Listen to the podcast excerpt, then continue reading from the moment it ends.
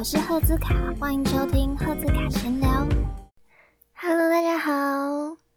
最近呢，因为快要到期中考周了，所以这嗯下一周就是期中考周，所以下一周的话呢会停更一次。对，先跟大家说一下，最近升上大三之后，发现我们大三要做的事情真的超多的，像是专题啊，跟。很像专题的整体造型，总之就是真的突然多很多报告要做，然后最近几乎每一天晚上都在讨论不同科的报告，跟做一些书面资料，所以下一周的话呢，算是我的休息周，为了好好考试，所以下一周会停更哦。好。最近呢，因为期中考快要到了，那期中考就是很多科目呢都会要上台报告，所以我决定跟大家分享上台报告不紧张的小技巧。对，很多是很多时候我们都会突然被要求要上台，可能表演、讲话，像报告啊这一类的。有时候就是会突然很紧张，然后我发现呢，有一些人就是在台上的时候会变得很不自在。对，如果你在台上很不自在的话，台下的人也会觉得很不自在。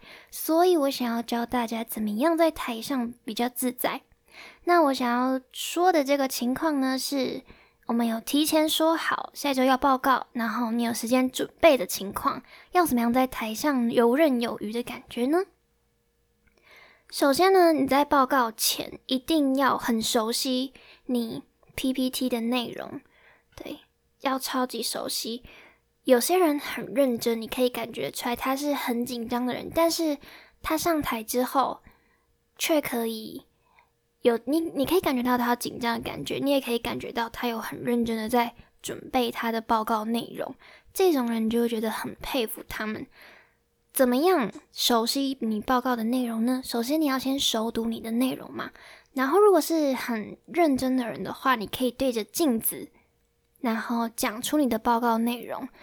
那我觉得真的很厉害、很会报告的人，他们是可以不用看着 PPT 就可以记得他们报告内容，然后跟台下的人眼对眼的说他的报告的内容。这个是我觉得最厉害的。要达到这种境界，一定就是对报告的内容超级熟悉，然后反复的练习。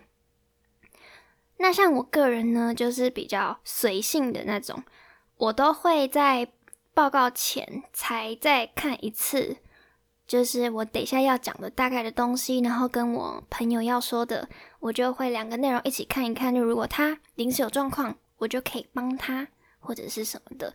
对，然后我们就会一起看一下哦。等一下大概要讲什么，有什么重要的内容是要特别停下来多说的。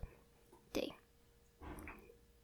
然后加上我其实也不会想到很多，因为我喜欢我自己在台上的临场反应。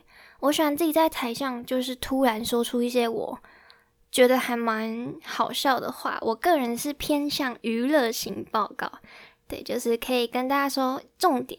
然后再加一点废话，这样，所以我个人是不会在报告前准备太多东西，所以我觉得这个适合平常就很喜欢上台讲话，或者是你比较比较不会怯场的人，或是你的临场反应非常好的人，就可以适用在这个上面。然后呢，已经准备好。你的内容之后，你现在就是只差上台前一刻的那个紧张，要怎么消除你上台前的这个紧张呢？嗯，我觉得我要哦，我要先回去讲一下，就是要怎么样训练你上台时候的口条。就是有一个方法，就是你对着镜子，然后一直讲嘛，然后就是很熟悉自己的内容，重复一直训练，这是一个方法。然后另外一个呢，其实可以靠平常来培养，就是你一直像我录 podcast，我就是一直对着空气说话，然后你会在一边说话的期间呢，一边思考你等下要说什么，尽量呢也不要让你的话里面出现太多的赘字，因为如果下面的人听到太多的赘字的话，其实会很容易疲惫。对他们可能不会发现你有讲很多赘字，但是会觉得你讲的话好像有点千篇一律，就是因为你的赘字太多。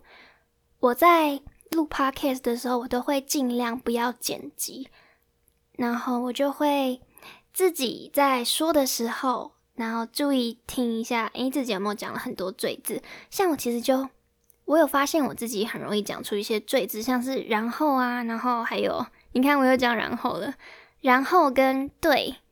就是这种，就是很容易出现，我都会尽量的避免。如果你每一周都像是这样子有在训练的话，其实你就会变得很进步。或者是你可以自己想一个主题，可能是跟你所学相关的，或者是你有兴趣的主题。嗯，好像是我读美容系好了，那我就想说，哦，好，我今天的主题呢是跟大家介绍什么是油脂压。这样子，然后我就对着空气练习，然后把它录下来。录完之后呢，可能你讲完五分钟，五分钟之后你就回去听听一下你自己讲的内容是什么，然后下次再慢慢改进。这个是一个非常有用的办法，而且这个是可以让你在上台之后呢，你可以很游刃有余的讲出一些比较有内容的话。这个是真的很重要。我有时候觉得你在讲话的时候呢，多加一些。可能成语啊，或者是比较不不那么口语的感觉，其实听起来会蛮专业的。对，有些人可能会觉得报告的话，他比较偏向讲口语一点，这样下面的人才不会睡着，这也是一个方法。那像我的话呢，我都是会搭配非常夸张的肢体动作，加上比较就是一些废话，但是又掺杂一些成语嘛。对，比较奇怪一点，但是我就会用肢体动作来吸引大家注意力，这个是也很还蛮实用的方法。就你肢体动作很大、很浮夸的话，大家就会想说他在干嘛，他在说什么，大家就会抬头听。所以这算是吸引大家注意力蛮好的一个方法。当然，你内容讲得好，大家也会觉得诶，好像蛮好，就是有兴趣，不会觉得无聊，大家就也就会听。这个也是跟你之前的提前练习有很大的关系。那我接下来要说要怎么样上台前不紧张，就是你上台跨上台的那个时刻，你要怎么消除你的紧张感？我个人是觉得紧张跟兴奋的感觉很像，所以我会告诉自己说：“哦，好期待哦，我终于要上台，要换我了。”然后就想说：“我现在超级兴奋的啦！”其实是紧张，可是你会觉得紧张的感觉就是，呃，身体会颤抖啊，然后。会会颤抖，对，其实兴奋的时候也会这样，就是会，嗯，好兴奋哦，这种感觉。所以我都会说服自己，我现在是在兴奋，然后我很期待接下来要上台做出很好的表现，我都会这样子安慰自己。而且你要让自己相信你现在是在兴奋，你不能让，就是你要对你自己心里说的那句话是说，啊，要到我了，好兴奋哦。要对自己这样讲，你不能让自己心里有跑出紧张这两个字，因为你只要一想到紧张，你就会挥之不去。所以你一定要在你的脑海里面深深的印下“我在兴奋”这四个字。对，然后你只要兴奋，然后你期待，像我刚刚对自己说的那句话嘛，哦，我好期待，快要到我了，好兴奋哦，我要上台做出最好的表现了。而且你前面有准备好嘛，所以你一定。要相信自己可以做得很好，加上你又兴奋的话呢，其实就没有问题了，就完全就是相信自己就对了。这是上台不报哎报告不紧张的很好的一个方法，对我来说。好，那嗯，我在我蛮常上台报告的，因为我觉得我就是上台比较不会怯场的人。对，嗯，我个人是很喜欢表演。所以，我只我有一些可能比赛的经验，所以我就会常常回想我那个时候上台是怎么样不紧张的。因为我是在唱歌的时候是很享受舞台的，就是我在台上完全不会紧张，然后很注重在当下表演的感觉，真的是非常的快乐。我最近因为那个时候很久没有，我很久没有比赛了。我最后一次比赛是在高三的时候。到现在已经三年了，所以我已经三年没有在没有站在比较大型的舞台上面。我现在其实比较容易紧张，说话的时候我也会紧张。对，所以呢，我就想跟你们分享我之前在台上到底是怎么不紧张。台下呢，就是有一千多个人，要怎么样站在台上不怯场呢？首先，我就会想象自己是非常厉害的歌手。总之，就是你要先给自己自信。你就想象说啊，这样其他参赛者根本就是一块小蛋糕。拜托，我一上场就是你要先给自己自信。虽然就是有点浮夸，太夸大了，对。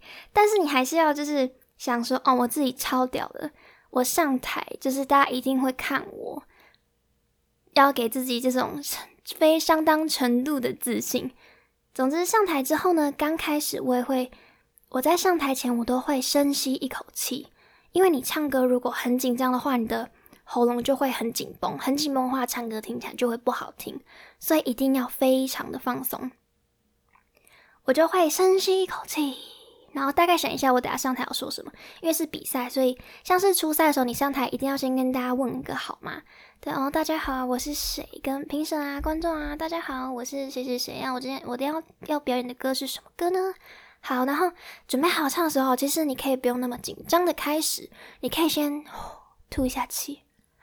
好，准备好了再开始，就是没有人会赶你，所以你就慢慢的准备，等你的心情处理妥当。然后觉得 OK，我要表演非常厉害的东西了，你再开始唱。我现在好像在教什么唱歌比赛的技巧，但是这个真的是蛮重要的。对，这是唱歌比赛的小技巧。深吸口气。那个时候其实比赛结束之后呢，评审也是有讲到这个点，然后就发现，哎，我真的会这样子，所以就觉得这个点很不错，应该把它深深的烙烙印在我的脑海里面。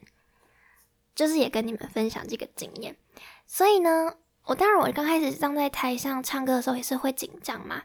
大概唱了，嗯，主歌结束之后，第一段主歌结束之后，我就开始发现，哦，我已经习惯了这个舞台，我已经习惯在舞台上的感觉了。对我超喜欢大家看我的感觉，所以就是我真的是蛮喜欢站在台上的。当然，我就是想要分享一些给上台容易紧张的人一些意见，希望你们就是可以在我刚刚讲的那一段东西里面呢，拿到自己可以有用的东西，然后在下周的期中考加油。今天呢就说到这边，希望大家的期中考都能顺利 O pass。